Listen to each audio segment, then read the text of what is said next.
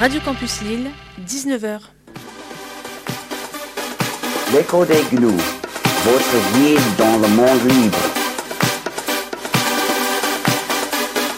Sur Radio Campus 106.6, le libre n'est pas une jungle.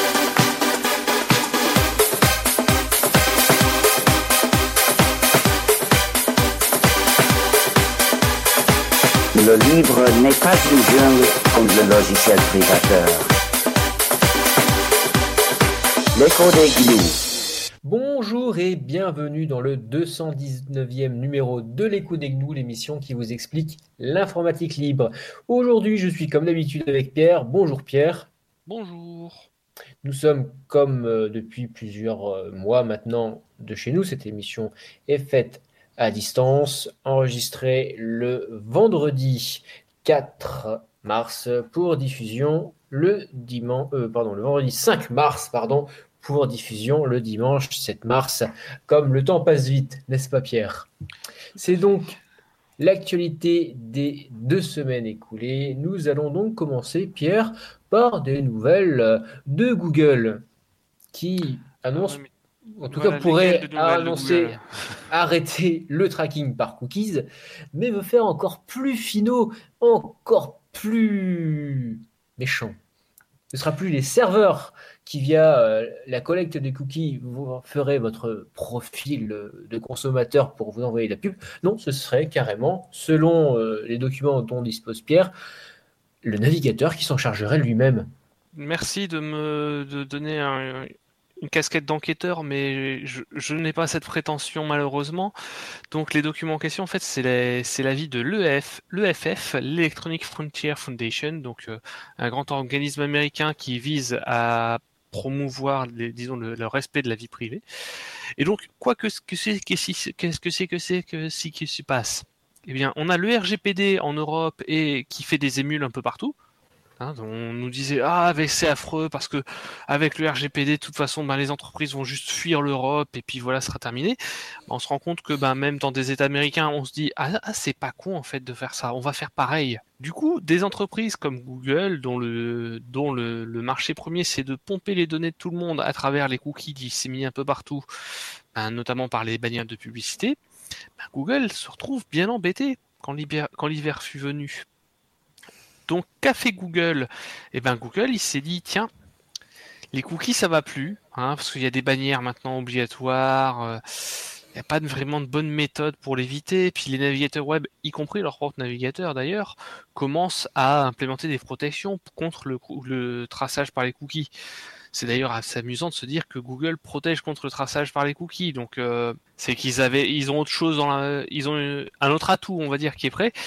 Et donc le C'est remplaçant. une bonne qui manière, Pierre, de communiquer au final. C'est-à-dire que on va dire oui, c'est vrai, on va vous aider à protéger votre vie privée, et d'un autre côté, pour pouvoir euh, le faire de manière détournée.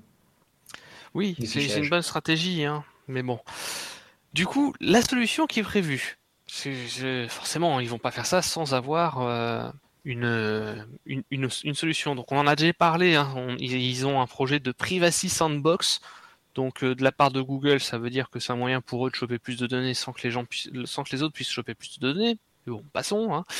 Et donc là, la technologie qu'ils veulent mettre en avant, c'est FLOC, le Federated Learning of Cohorts que je ne chercherai pas à traduire parce que je suis pas sûr de la signification de chacun des mots individuellement.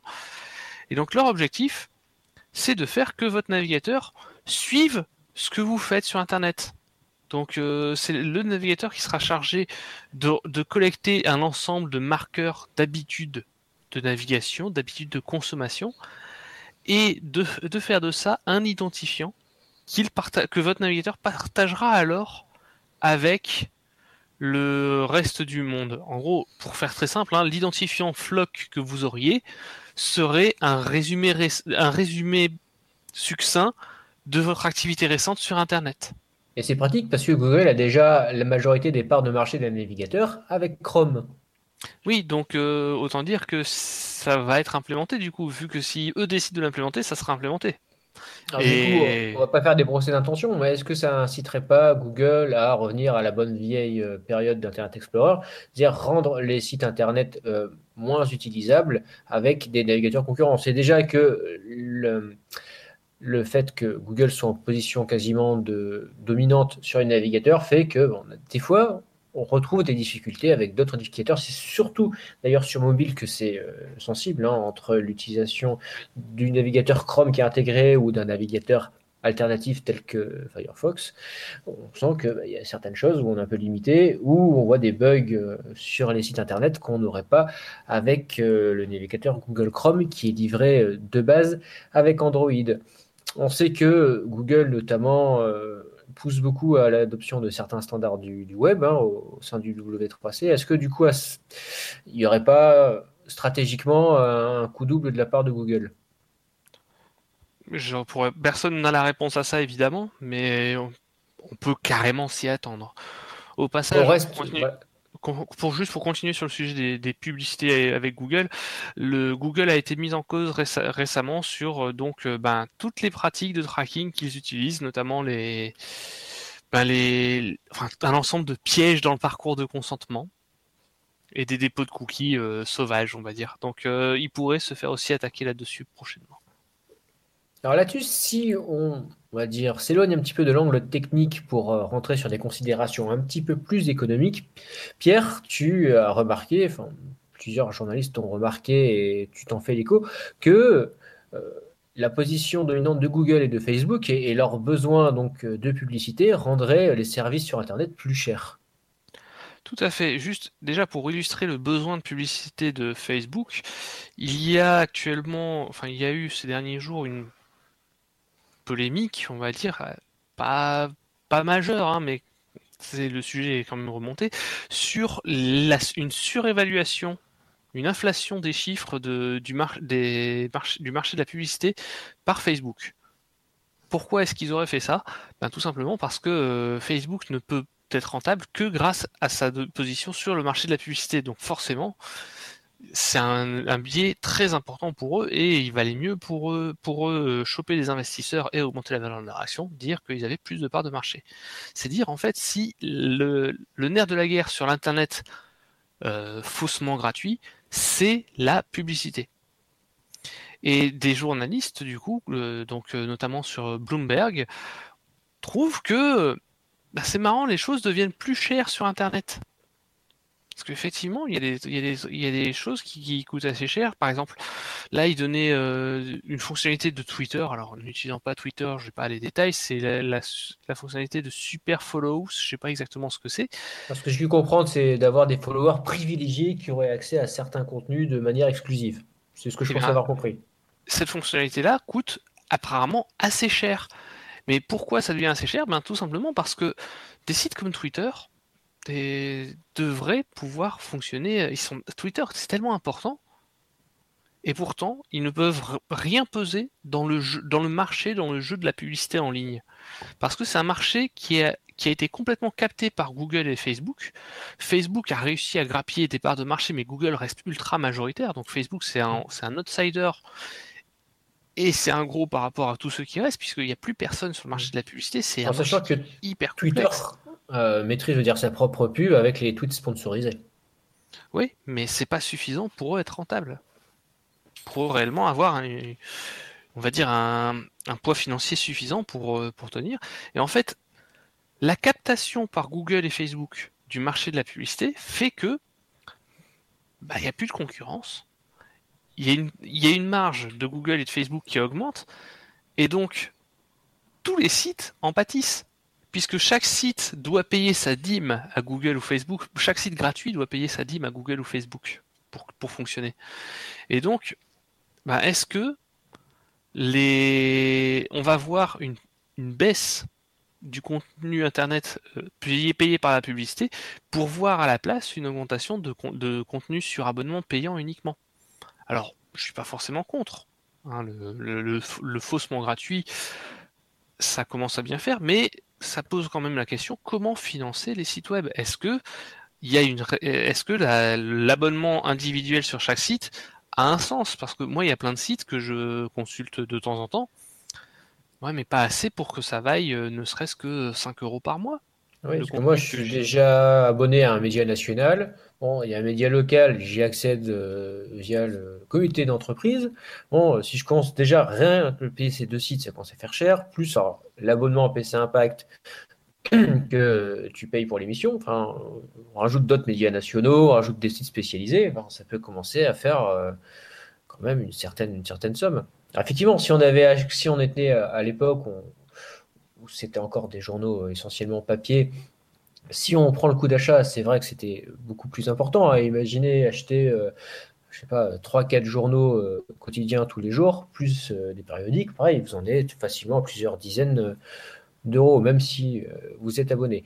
Bon, le fait qu'Internet a changé les modèles économiques de distribution de la presse, donc le coût de distribution n'est plus du tout le même qu'il pouvait être à la période pré-Internet.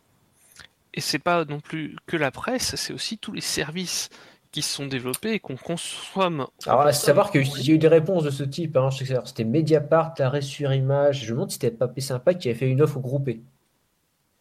Oui, effectivement, pour ce. Mais là, on parle de sites de presse, du coup, où moi je trouve que ça. Enfin, sur ces sites-là, en tout cas, je- il y en a où je peux, cons- euh, on va dire, consommer du contenu qui vaille, parce que je vais passer beaucoup de temps, qui vaille le montant, mais le tout gratuit est, un leurre. Et si Google et Facebook ont, ont décimé les concurrents sur le marché de la publicité, ben le... quelle va être l'alternative? Et aujourd'hui, il n'y en a aucune qui soit vraiment efficace, qui se décide. Et j'ai envie de dire licence globale. Alors, ce qui va pas poser d'autres problèmes, ce qui va poser d'autres problèmes, mais- pour la répartition, notamment bah, des, des revenus. Oui, mais il y a le sujet de la rémunération sur Internet est un sujet majeur et aujourd'hui, bah, on n'a pas de bonne solution. J'avais commencé euh, juste, euh, j'avais commencé à, préparer une déguicalisation sur le sujet, je m'ai- mais je m'étais arrêté parce que la solution qui me semblait pas mal, bah, en lisant les conditions, justement, je voyais, il y avait ce biais où, bah ouais, mais c'est pour consulter le contenu de 3, 4 personnes, c'est pas du con, c'est, il n'y a pas suffisamment de gens qui les regardent pour qu'ils soient suffisamment, pour qu'ils puissent se permettre d'être payés juste 1 ou 2 centimes par, euh, par personne qui visionne. Mais il n'y a pas assez de contenu pour que ça justifie, pour que tout un chacun paye 4, 5 euros par mois, par exemple. On Pas parlait de navigateurs, enfin plutôt de moteurs de, de recherche, une entreprise qui avait pour principale activité, avant de beaucoup se diversifier, Google pour pas la citer, qui a donc euh, créé Chrome. Maintenant, on va parler d'un navigateur qui veut créer son moteur de recherche, un peu l'inverse. Donc Brave, Tout à fait qui est brave. basé donc sur Chromium d'ailleurs. Oui, évidemment. hein, Ça, malheureusement, Chromium est, enfin, le Chrome est donc euh, même quand on utilise un logiciel, un, un- un navigateur comme Brave, on se retrouve avec des morceaux de, des vrais morceaux de Chrome et de Google dedans. Normalement, il n'y a pas l'espionnage de Google inclus, mais euh, d'un point de vue indépendance logicielle, on va dire, c'est pas terrible. Et du coup, D'ailleurs, Chromium qui va être coupé des API Google, tu m'as dit. euh, qui a, qui a été coupé. Qui pas qui va être, ça a été coupé. J'ai des collègues qui s'en sont beaucoup plaints ces derniers jours.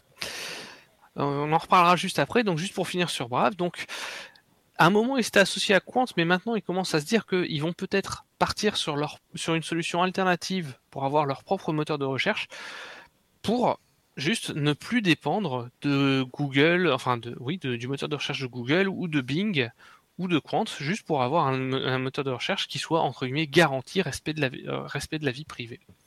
Donc pour l'instant, le moteur de recherche n'est pas disponible. Les internautes qui le souhaitent peuvent fournir leur adresse mail juste pour être tenus au courant de l'avancée du projet. Mais euh, à suivre, un concurrent sur le, moteur des marchés de- des mo- sur le marché des moteurs de recherche, c'est toujours ça de prix. Et pour revenir Merci, à la Pierre. question que tu avais abordée en plus sur euh, Chromium qui se fait couper des API Google, ça a été effectif. Et donc du jour au lendemain, ben, des utilisateurs de Chromium se rendent compte que ah, bah en fait, euh, les API de synchronisation avec Google, j'y ai plus accès. Et donc, il y a tout un ensemble de fonctionnalités de Chromium qui ont disparu. Alors, c'est pas forcément toutes les variantes de Chromium, parce que Chromium, il y a des variantes, notamment euh, certaines distributions Linux mettent en avant un Chromium par défaut, qui est un Chromium dit ungoogled, donc un Chromium coupé de pas mal de fonctionnalités de chez Google par défaut. et ben les fonctionnalités qui restaient désormais sont désactivées. Parce que tu comprends, il faut prendre tout le paquet, il faut vraiment être dépendant de Google pour que ça, pour avoir le droit d'utiliser leurs API. Un beau mouvement de, disons, de d'acteurs dominants sur un marché. Début de position dominante, oui. Nous allons écouter un premier morceau de musique qu'on vous propose, c'est Ali Ferris, Talk to Me. Vous écoutez les codes nous sur Radio Campus 106,6, la radio numérique terrestre et campuslille.com.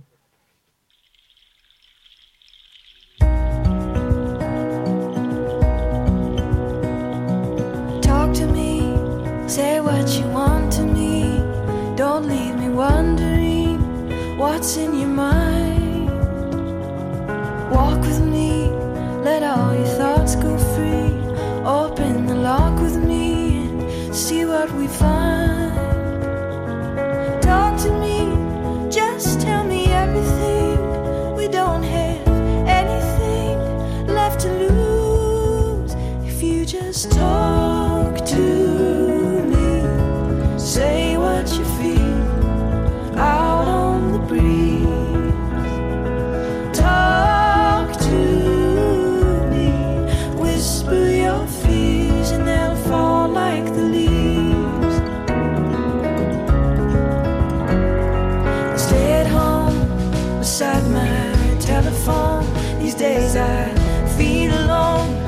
quiet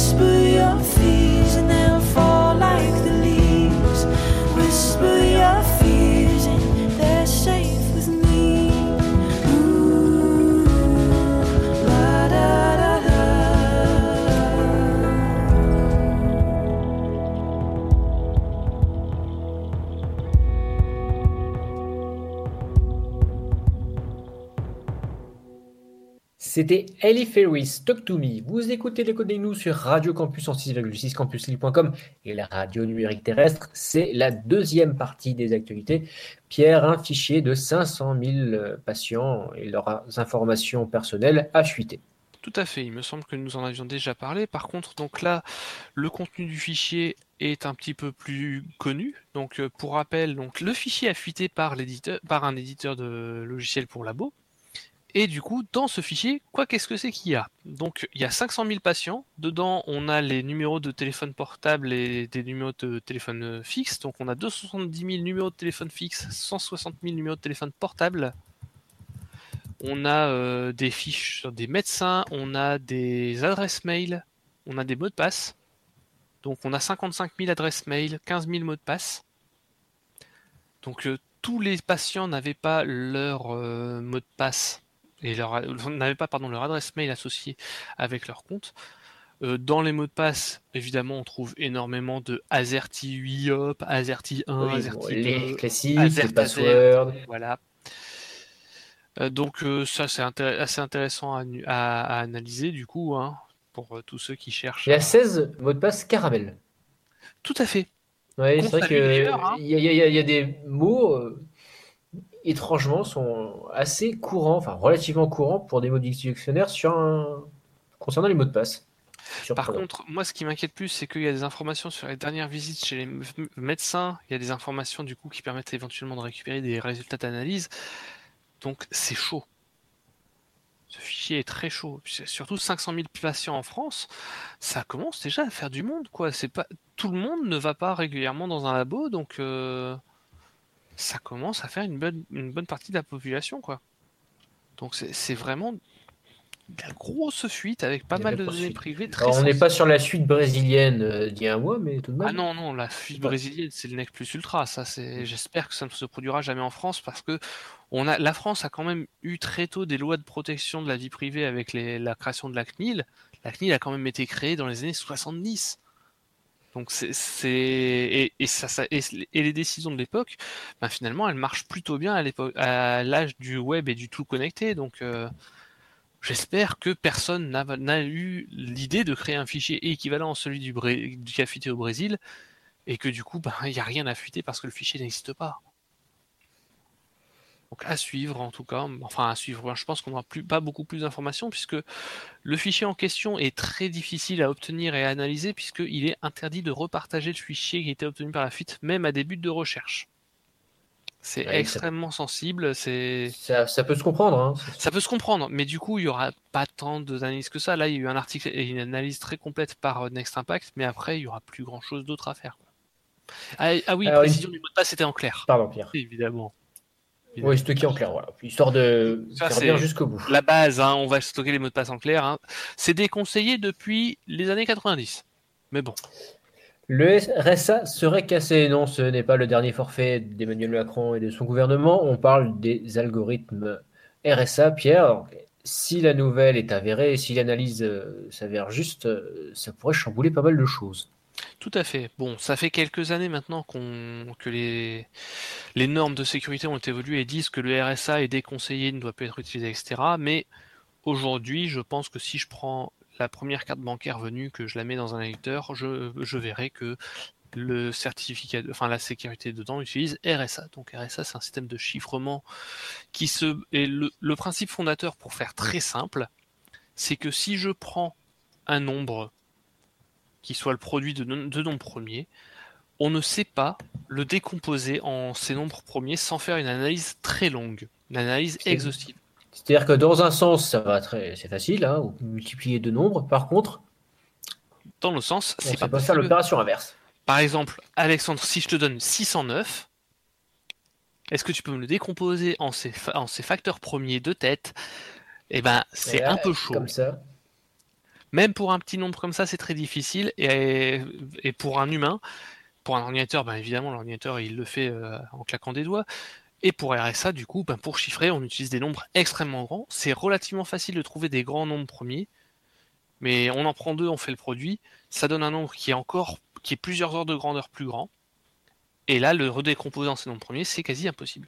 Et là, il y a un papier qui est sorti. Donc, c'est un papier de recherche qui prétend avoir trouvé des solutions pour simplifier de plusieurs ordres de grandeur l'opération de redécomposer un nombre en ses facteurs premiers. Sauf que pour l'instant, c'est qu'un papier, on n'a pas de preuves, donc j'en parle parce qu'il y a déjà des articles qui sont passés pour dire Ah, RSA est cassé. Bah non, pour l'instant, on doit, vaut mieux utiliser du conditionnel. Donc le RSA aurait été cassé. Si c'est le cas, si c'est avéré, ça va être la panique ou on va préférer ne pas en parler, hein, comme à l'époque où les cartes bancaires avaient été cassées. On condamne la personne qui a cassé et puis on n'en parle plus. L'époque a un petit peu changé aussi. hein. L'époque a changé heureusement. Et le gros problème surtout, si RSA est vraiment cassé, il y a du matériel qu'il va falloir changer un peu partout, ça va être très très drôle. Donc euh, j'espère que c'est pas le cas quand même, parce que je, je suis pas fan du chaos quand même, mais à suivre. Alors, si on vous parle d'un gouvernement qui dit expressément à une de ses institutions d'ignorer la justice européenne, donc euh, de ne pas prendre en compte l'arrêt de la Cour de justice de l'Union européenne, euh, vous pensez euh, à la Hongrie, et non, c'est le gouvernement français avec la conservation des données. Tout à fait. Parce que vous comprenez euh, l'Europe qui dit que euh, il faut encadrer l'obligation de conservation des données. Non, non, on n'est pas d'accord. On trouve que la Cour de justice de l'Union européenne s'est trompée et que du coup, il faut pas appliquer les décisions. C'est. Wow, déjà. Osé dire que euh, non, ils se sont trompés. Ils n'ont pas compris. Ils n'ont pas compris. Euh, je trouve ça assez chaud. Enfin là, le fait de le dire, c'est, c'est- je trouve ça assez violent. Et les arguments qui ont été donnés par euh, le gouvernement au conseil, euh, enfin, donc en fait, le gouvernement a invité le Conseil d'État du coup à suivre une certaine voie pour protéger du coup cette autorisation de conservation des données, prétendre que c'est un sujet de souveraineté nationale et même de l'identité constitutionnelle de la France, afin de ne pas appliquer les mesures imposées et que c'est une mauvaise application du traité de l'Union européenne par les juges de la Cour de justice de l'Union européenne. Est-ce qu'ils savent que les traités internationaux, c'est supérieur à la Constitution ou pas? Je. On va leur dire ou- je sais pas s'il faut leur dire. Honnêtement, quand j'ai vu passer cette actualité-là, j'étais un peu sur le cul. Parce que je, je pensais pas qu'ils allaient oser à aller à ce point-là. Je rappelle que l'appartenance à l'Union européenne implique de reconnaître la Cour de justice de l'Union européenne. C'est la base. Là, ils affirment que non, faut la reconnaître, mais là, ça nous arrange pas, donc on va pas la reconnaître. Je. Je suis un, je suis un peu surpris. Non, de leur part, non, je. pas Non, effectivement, non, mais. Mais. Enfin là, c'est. violent, quoi. C'est très violent. Donc, à suivre. Hein, on, verra ce que ça donne. Il y aura, il y aura, il y aura des suites obligatoirement, mais. De leur part, ça me surprend un peu. Au passage, euh, le, Trublion, l'opérateur Trublion, hein, donc Free, a décidé de s'attaquer euh, à nouveau auprès du Conseil d'État au- à la conservation des données qui avaient été ordonnées, en disant bah non, Alors, bah, je- étrangement, le, le pouvoir, le pouvoir, hein, par contre, connaît très bien euh, les recours européens euh, quand il s'agit d'une condamnation pénale. Alors là, c'est pas la Cour de justice de l'Union européenne, c'est la Cour européenne de droits de l'homme. Mais bon. Je propose que nous passions à des news logicielles. Après un second morceau de musique, nous allons écouter The Tangerine Club Honor Way. Vous écoutez les codes nous sur Radio Campus en 6,6, campuslille.com et la radio numérique terrestre.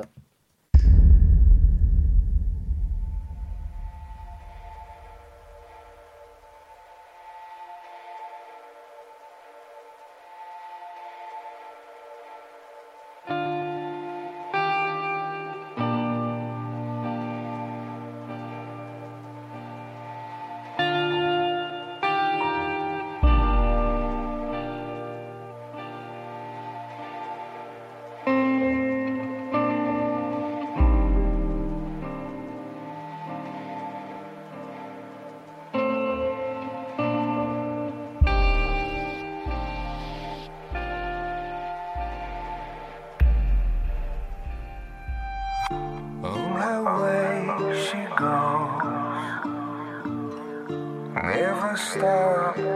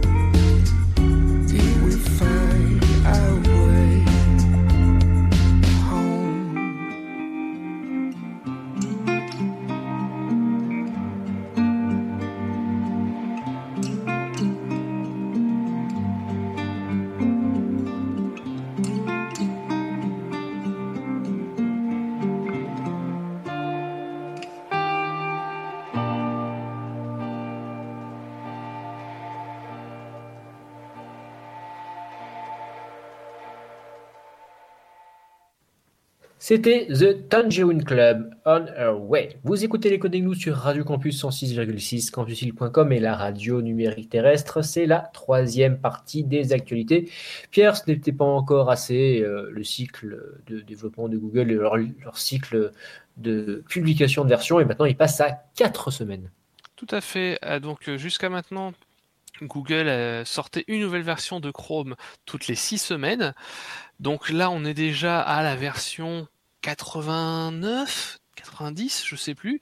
Et ils se sont dit ah bah non, on va faire comme Firefox, on va passer à quatre semaines pour sortir des trucs encore plus vite. Moi, je suis sidéré en fait par la vitesse maintenant de, sortie de version du navigateur web. Et genre, le pire, c'est que je vois pas de changement, au moins en tant qu'utilisateur. C'est sans déconner, entre le, le navigateur de maintenant et le navigateur d'il y a trois ans, qu'est-ce qui change vraiment pour moi? Qu'est-ce que ça apporte à l'utilisateur Et ben, au final, c'est juste que ça Euh, apporte. Envie de te dire que pour l'utilisateur lambda, je pense qu'il va pas avoir la différence entre 3-4 Ah versions. euh, Mais même de encore. Même de Firefox. hein. Ouais, ah, euh, Firefox, euh, il y a des changements de performance assez majeurs. Et ils ont fait un énorme travail là-dessus. Ouais, sur certaines versions, pas- encore pas toutes. hein. Non, pas toutes, mais si on parle sur, si on parle de sur l'intervalle de deux ans, l'effort chez Mozilla a été colossal, justement sur des sujets d'ailleurs où ben, Chrome, à part euh, en consommant toute la RAM, les performances sont pas si géniales que ça. Mais du coup, là, le- quatre semaines. Enfin, c'est qui teste. Enfin, comment ils font pour s'assurer qu'il n'y ait pas de problème sur ce qu'ils sur ce qu'ils livrent sur euh, sur un cycle aussi court? Je suis assez surpris.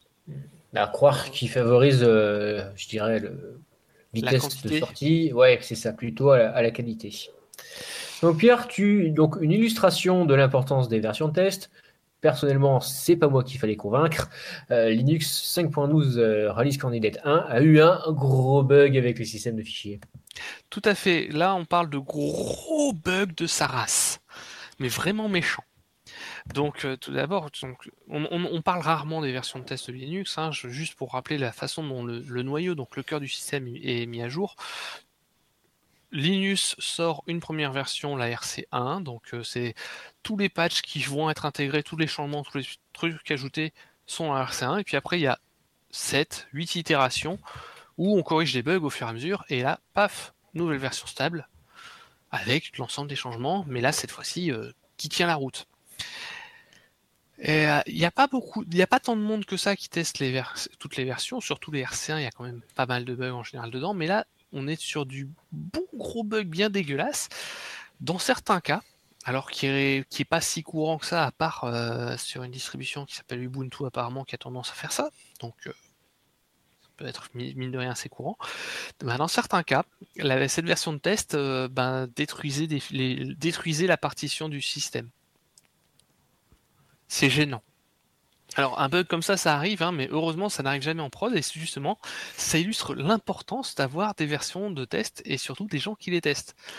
Parce que bon, faut quand même avoir envie d'avoir une version de test sur sa machine. Bon, vous n'allez pas mettre Ah, ça. bah, en fait, Genre, je sais pas s'ils mettent ça sur une machine virtuelle ou sur une vieille, je sais pas comment ils le. Ben, les gens testent ça en général. Là, là, ça a été découvert notamment par l'équipe d'Intel qui a un système de test automatique pour ses pilotes de cartes graphiques. Et tout leur système de, de test auto- automatique a planté. Ils ont fait tiens, il y a un souci.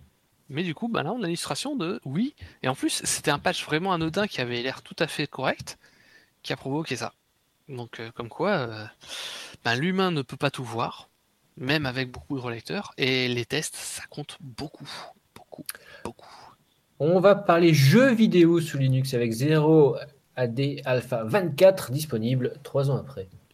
Euh, trois ans après la, la 23, la, La la version 23. 23. Et c'est pas que sous Linux, 0AD. hein. Petit, et donc, On parle de, rappel- de jeux vidéo libres, pardon. Tout à fait. 0AD a été créé par des fans de Age of Empires 2. Donc euh, à la base, ça avait été créé sous forme de logiciel privateur et en 2009, ça a été placé sous licence libre. Et donc, ben, ça a été créé par des fans de Age of Empires. Donc c'est l'équivalent d'un jeu de gestion de, de, de pas de civilisation. Comment on appelle ça Bon, un jeu de stratégie en temps réel équivalent Oui, ça, ouais. aux Age of Empires. Et donc, euh, ben, le jeu contient tout un ensemble de civilisations. Alors, c'est plutôt axé sur les civilisations an- antiques. Donc, Donc, plutôt comme Age of Empires 1, parce que le Tout à 2 fait. c'est le Moyen-Âge. Ben, leur, but, en gros, c'était d'a- d'amener les civilisations antiques sur le, le moteur d'Age of Empires 2 à la base. Ah, Vraiment, tout à la base du projet, c'était ça, en 2001. Ça, date, hein, on parle d'un projet qui a 20 ans. Bah, on parle surtout d'un jeu qui est- date de 1999, hein, il y a Mais 22 du ans. coup, oui. Mais là, maintenant, le jeu libre a un moteur quand même beaucoup plus évolué, a beaucoup d'éléments. Alors là, je vais pas vous faire euh, le listing de tous les changements. Il y a des améliorations sur les graphismes, sur la- sur l'interface. Il y a des, des améliorations sur les différents peuples disponibles, sur les sur les unités, sur les décors, etc. Des nouvelles cartes. Bref, si vous aimez les jeux de stratégie, ben n'hésitez pas à aller le tester. C'est vraiment, c'est un excellent petit jeu enfin un excellent même gros jeu. Et si vous savez faire des graphismes, des traductions, du code, euh, tester, ben, n'hésitez pas à aller, contribuer. Juste en jouant, si vous trouvez des bugs et, et que vous signalez des bugs, eh bien, c'est une contribution au projet. Et il y a eu un excellent article sur Linux Affaires avec toutes les informations sur comment euh, essayer le jeu, contribuer, contacter les auteurs, etc. Alors, une petite expérience pour ceux qui ont le goût du défi, une, une extension qui existe donc pour Firefox et Chrome qui bloque Google, Facebook, Microsoft et Amazon. Tout à fait. Ça bloque pas seulement. Euh, Quel est Internet sans... Ouais. C'est, sans ça, eux bloque, c'est- ça bloque vraiment large. hein. C'est tout site, tout, tout contenu hébergé sur une adresse IP de Google, Facebook, Microsoft ou Amazon.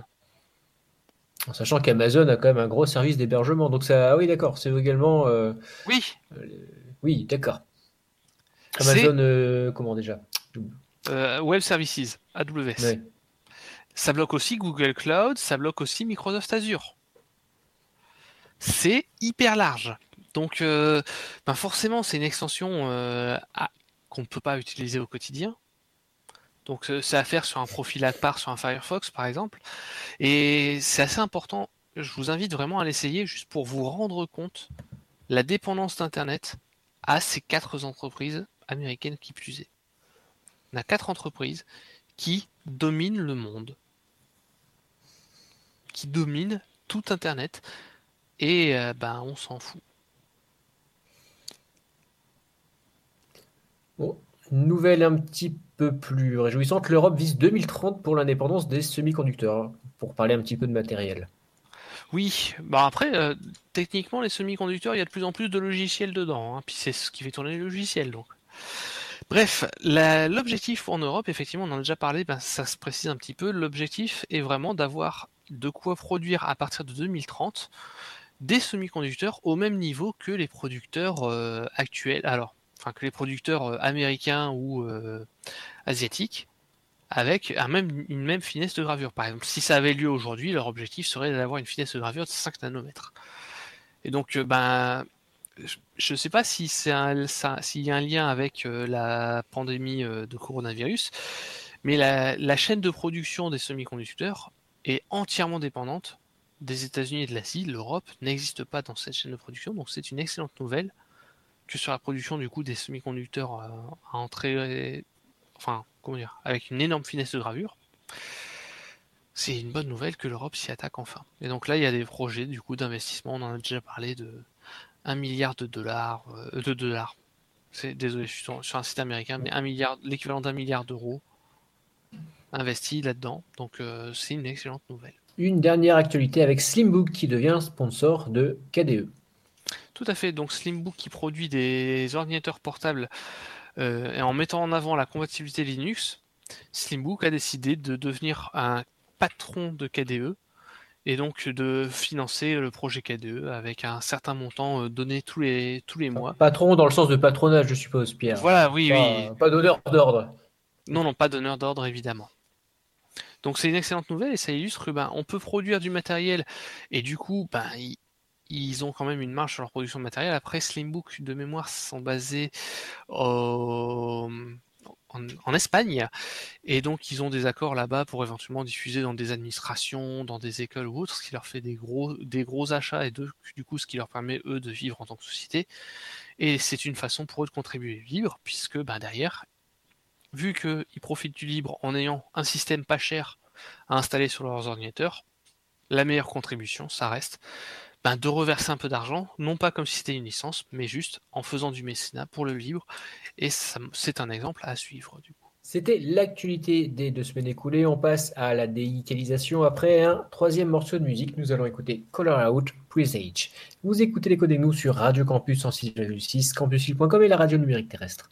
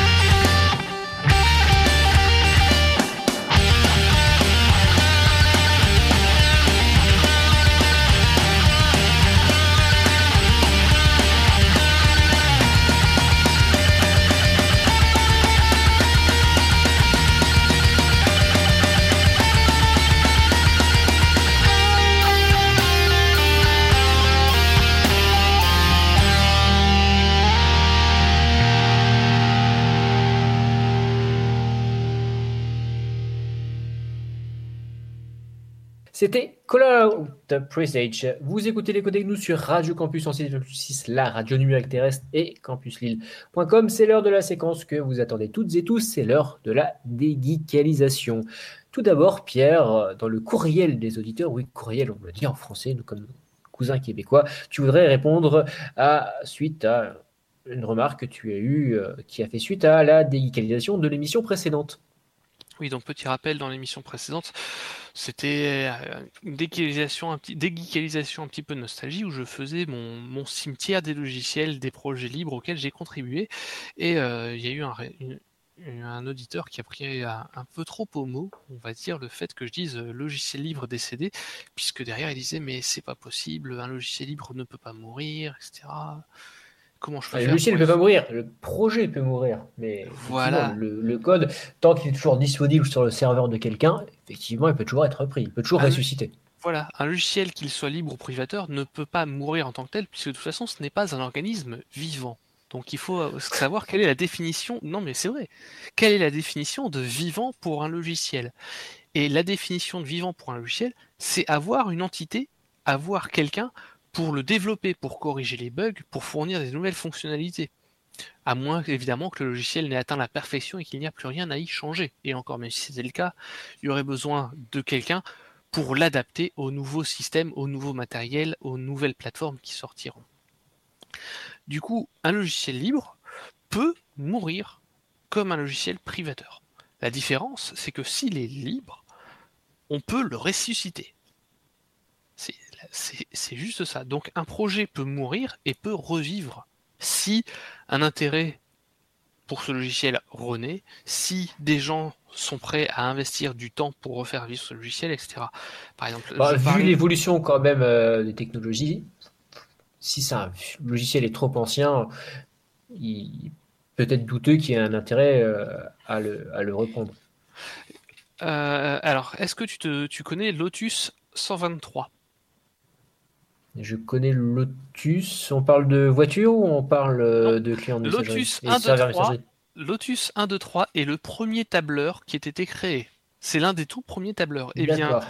Aujourd- enfin, c'est pas aujourd'hui, c'est cette semaine, je suis tombé sur un article de quelqu'un qui s'est amusé à coder un nouveau pilote d'affichage pour Lotus 1.2.3 pour démontrer que ce tableur supportait n'importe quelle résolution d'affichage. Le mais logiciel, hors les- enfin, après, est-ce que tu parles d'exploit technique ou de Là, réel, c'est euh, un de exploit réel tec- projet? Ouais, voilà. c'est un exploit technique, mais le logiciel a- est hyper vieux, mais pourtant il y a encore des gens qui s'y intéressent et qui s'amusent avec. Ça, c'est c'est Oui, ça ce que je veux parlé dans question. un projet, je dirais un peu ancien pour s'amuser, ou euh, je dirais un projet dans, dans un but utile, mais euh, au moins, je dirais qu'avec une, une volonté euh, vraiment de d'en faire quelque chose euh, dans l'air du temps, si tu veux. Après, là, en ce moment, je suis en train d'essayer de, ressusciter l'intérêt autour de la suite bureautique du projet K2. J'essaie- Je, je- La suite bureautique, honnêtement, Calligra était, dans un, est, est encore dans un très très très mauvais état, parce qu'il y a très peu de développement. Bah, justement, c'est ce que j'expliquais la dernière fois, ça a été le décès de Nokia a tué Calligra, et j'essaye de faire revivre le projet avec, euh, ben déjà en mettant, en passant beaucoup de temps dessus, contribuer à améliorer le code, et c'est ce qui fait que le logiciel, un logiciel libre, le- un projet libre peut mourir, mais peut renaître. Parce que C'est vrai. on en a la maîtrise, et c'est ce qui compte. En tout cas, Pierre, aujourd'hui, c'est biologie, la science de l'attention et les mécanismes de récompense. Tout à fait. Je connais ça pour les réseaux sociaux surtout. C'est vrai que Twitter. Bah ouais, mais c'est pas- Il y a un côté addictif, euh, toujours la dernière dernier tweet, euh, toujours euh, rafraîchir la tweetline pour euh, avoir les dernières informations. Il y a tout un ensemble en fait, et c'est ce, dont je voudrais- c'est ce que je voudrais euh, mettre sous le projecteur aujourd'hui. Alors, tout d'abord, je ne suis pas euh, biologiste, neurobiologiste, médecin, euh, expert dans, en la matière. Du coup, ce qui fait que notre émission de radio, au final, est comme toute émission de radio ou de télévision, on a des gens qui, se, qui sont experts en tout et qui parlent de sujets qu'ils ne maîtrisent pas. Donc, pour parler un petit peu de science de l'attention et des mécanismes de la récompense, de quoi qu'on cause On parle en fait des biais, de biais cognitifs. Notre cerveau est bourré de bugs. Et notre cerveau est vivant, mais c'est un projet mort. hein. On ne peut pas contribuer au cerveau pour corriger les bugs, malheureusement. Dans un sens, notre cerveau est propriétaire. C'est marrant, c'est marrant comme idée. Et donc, notre cerveau a des tas de biais. Notre cerveau adore la récompense parce que ça lui donne un petit shot de dopamine et, il adore ça. Si on avait un bouton pour euh, recevoir les shots en question, on passerait notre temps à appuyer sur le bouton parce qu'on on est drogué à ça. Et donc, sur Internet, sur des tonnes de sites, si vous êtes attentif, vous, allez repérer ce mécanisme-là partout. Et il y a plein de choses pour ça. Le, nouveau contenu qu'on vous propose, c'est une récompense. Vous êtes là, regardez, voici du nouveau, voici quelque chose pour vous. C'est un cadeau. Et du coup, la maîtrise de ce mécanisme de récompense a créé, la- en fait, il y a une science qui a été créée, la science de l'attention. Et aujourd'hui, les réseaux sociaux en particulier sont experts en science de l'attention. C'est leur matière première, c'est la science de l'attention. C'est leur- Vouloir satisfaire du public, Pierre, vouloir satisfaire des consommateurs, c'est pas nouveau. Non, c'est pas nouveau. Et ça a toujours été le cas, mais jusqu'à jusqu'à il n'y a pas si longtemps que ça, la récompense de l'utilisateur se faisait par on vous fournit le meilleur service possible. On vous fournit un service qui de qualité, on vous fournit un service avec moins de bugs, avec plus de fonctionnalités. Et je pense qu'aujourd'hui, c'est tragique hein, ce que je vais dire, je déteste ce que je vais dire. Mais je pense que les projets de réseaux sociaux alternatifs ne peuvent pas réussir. Parce que j'en connais aucun. En tout cas, dans les réseaux, euh, euh, les réseaux sociaux libres, j'en connais aucun qui ne, qui, ne puisse en fait maîtriser la capture de l'attention. Notamment parce que ben, capturer l'attention, ça veut dire être notamment toujours capable de fournir plus de contenu spécifiquement adapté à l'humeur actuelle de du- l'utilisateur. Ça demande implique- l'hyperfilage qui est, un- qui est quand même assez antinomique avec euh, les réseaux sociaux qui se veulent plus respectueux de la vie privée. Exactement. Du coup, je ne pense pas qu'un. Est-ce qu'un réseau social peut avoir du succès et respectuer la vie privée? Ben, Je pense pas. Et un autre mécanisme qui illustre aussi cette, ce biais, et, et- et je, me suis ren- je me suis rendu compte à une époque que j'étais effectivement euh, tombé victime de ce mécanisme, alors qu'en plus ça a été mis en place sur le site en question, mais sans aucune malice, c'est les systèmes notamment de score qu'il est- qu'il y a sur certains sites. Donc euh, notamment euh, GitHub. Linux FR. Et voilà Linux FR. Et sur Linux FR, je pense qu'à un moment, j'ai- c'était il y a quelques années, j'avais tendance à être très attentif à mon score et à essayer d'améliorer mon score.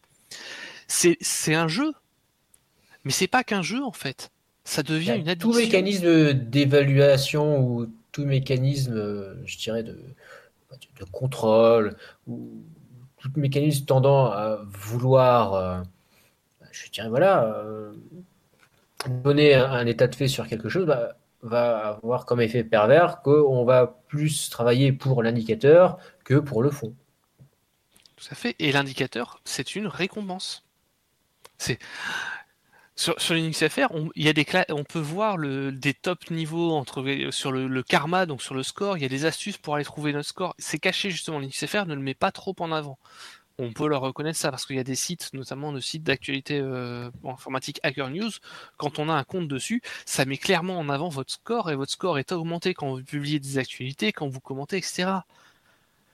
Et tout ça, c'est des mécanismes pour vous inciter à rester sur le site, à y contribuer, à rester plus longtemps. Et du coup, si le site a des publicités, et ben avoir plus de publicités. Et si vous créez du Sans que contenu sur Linux site- FR, c'était dans le but d'évaluer la pertinence des interventions du site. tout à fait. Et sur Linux FR, C'était l'utilisation une évaluation par les pairs. voilà, elle est pas si mauvaise que ça, honnêtement. Il y a, il y a ce risque de, de, de, de ton, d'essayer toujours d'améliorer un score et en fait, à la limite même de s'auto-censurer. En se disant, ouais, mais si je poste ce message-là, ça- ça- la blague va être mal prise, donc euh, tant pis, je vais pas le poster. Ça, ce risque-là, malheureusement, on peut pas l'éviter. À partir du moment où on met un système de score.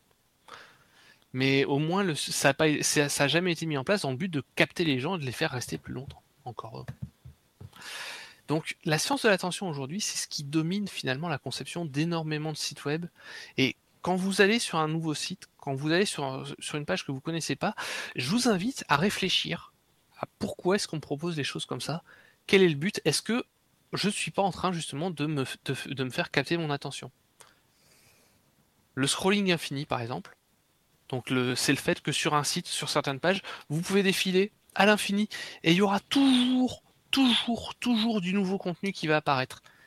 Ça, c'est typiquement fait pour capter votre attention parce que vous allez, vous, vous allez avoir un coin de votre cerveau.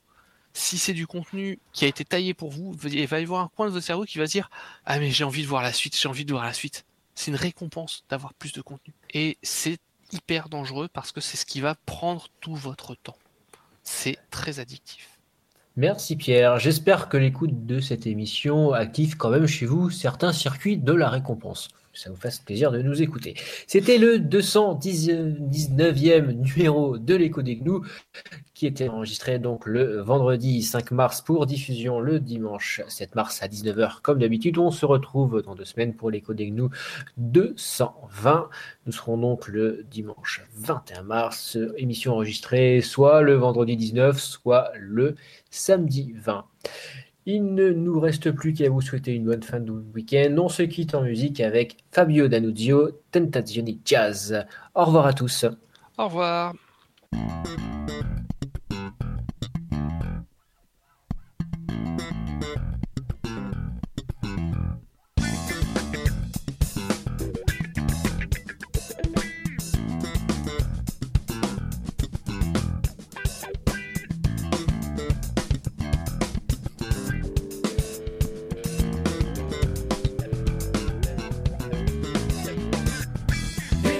quando pago, non so spiegare. Vide il cielo ombrato, non so spiegare. Vide il tutto amaro, non so spiegare. Vide il vecchio urtato.